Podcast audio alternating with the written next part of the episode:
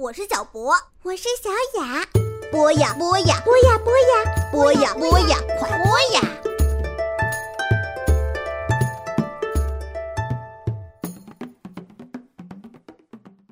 小朋友们好，欢迎继续收听博雅小学堂，我是脸书。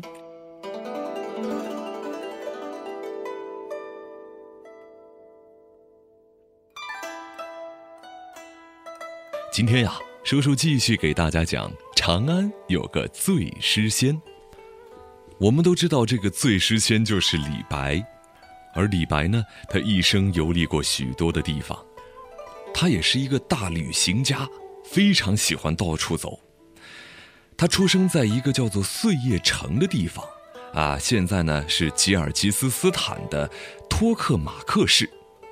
唐朝的时候叫做碎叶城。它位于中国的西北方，虽然距离当时的首都长安非常遥远，却是一个很重要的地方。中西方的商人买卖东西都要经过这里，唐三藏取经的时候也曾经历过这里。哎，它就是丝绸之路当中的非常重要的一个城市。李白小的时候呢，搬到了四川省的青莲，现今啊，这里保存了很多和李白相关的文物。比如太白祠，根据铁杵磨成绣花针故事而修建的磨针溪，还有依照李白作品而刻的太白碑林。李白的足迹呢，还来到过黄鹤楼。嗯，黄鹤楼是中国江南三大名楼之一，同时也是李白在《黄鹤楼送孟浩然之广陵》这首诗里提到的地方，位于我国的武汉。传说当中有仙人乘着鹤经过附近，于是就盖了这栋楼。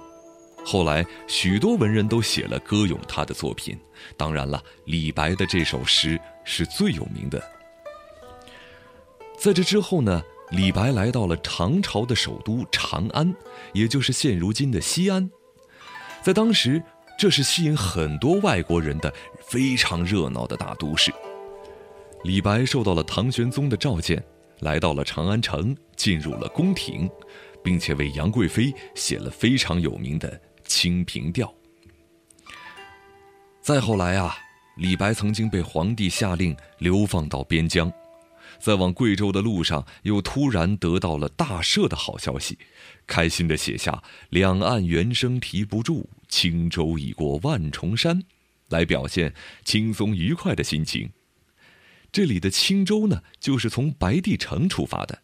这里不仅可以看到壮观的三峡风景，也可以欣赏到许多唐代的文物、书法，还有绘画。李白生命最后一站是在安徽的马鞍山，这是他过世的地方。这里呢，除了有李白的墓园，也有李白纪念馆。除了美丽的建筑和浮雕图画，也保存了许多李白的著作和一尊两公尺高的李白木雕像。我们今天要为大家分享的是李白的一首经典诗作《行路难》。那叔叔呢，先为大家朗读一下《行路难》的原诗。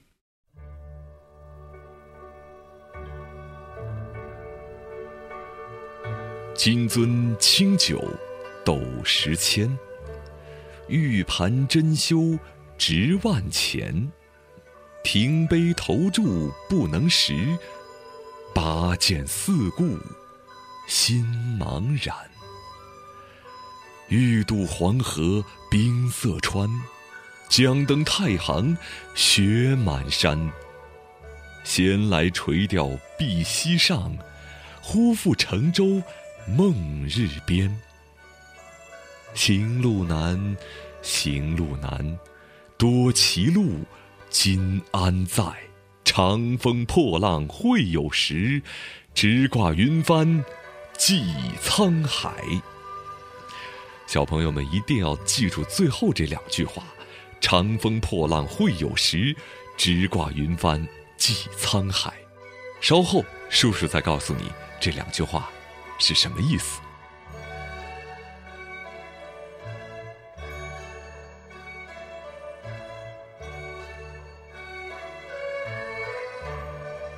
我们换一个方式来读读看这首诗。这首诗说的是呀，在唐天宝三年，李白离开长安，长安这座国际化的大都市让他失望了。长安可还有重来再见的一天吗？诗人用诗表达他满腔曲折、复杂、奔放的情思。这是一席盛宴，华丽的金酒杯盛放芳香的清酒，这样一斗就要万钱。精美白玉盘里珍奇的美食也价格昂贵。朋友啊，感谢你这设宴送我的盛情，让我想起了过去我们大口喝酒、大块吃肉的豪情欢会。可是现在我却没有了那份兴致。放下酒杯，扔下筷子，拔出宝剑，望向四方，我心茫然，且让我歌。这说的就是金樽清酒斗十千，玉盘珍羞值万钱，停杯投箸不能食，拔剑四顾心茫然。此时此刻。我就像是要渡黄河，却遇上了冰塞黄河，渡不过去，没有办法；又像要过太行山，却遇上了大雪封山，过不得。此时此刻的我，要往前行却行不得，要过这关口却闯不过去。人生啊，艰难险阻，说不尽呐。这就是欲渡黄河冰塞川。将登太行，雪满山。但是历史上也有这样的人，这样的事儿啊。古时候，八十多岁的姜太公闲来无事，在渭水边上钓鱼。他用的鱼钩是不弯的直钩，也不用钓饵。他用的钓线也很短，垂下去离水面还有三尺远。这位自得其乐的钓鱼老翁，却遇见了求财若渴的周文王，出山。帮助周文王推翻了商纣，平定天下。还有呢，更早以前呢，传说出身奴隶的伊尹，在受到商汤的赏识之前，曾经做过奇怪的梦，梦见自己乘船到了太阳的边上。后来他协助商汤推翻了夏桀，建立了商王朝。这就是“闲来垂钓碧溪上”。忽复乘舟梦日边，这两首诗就是上面叔叔给大家讲的这个典故。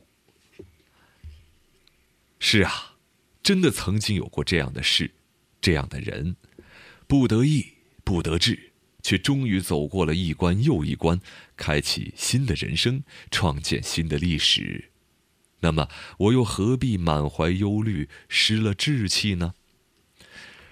然而，却又不得不想：难呐，真是难！前面的路这么难走，多么难走！稍微不小心，便会走上歧途，无法回头，也不晓得自己置身何处。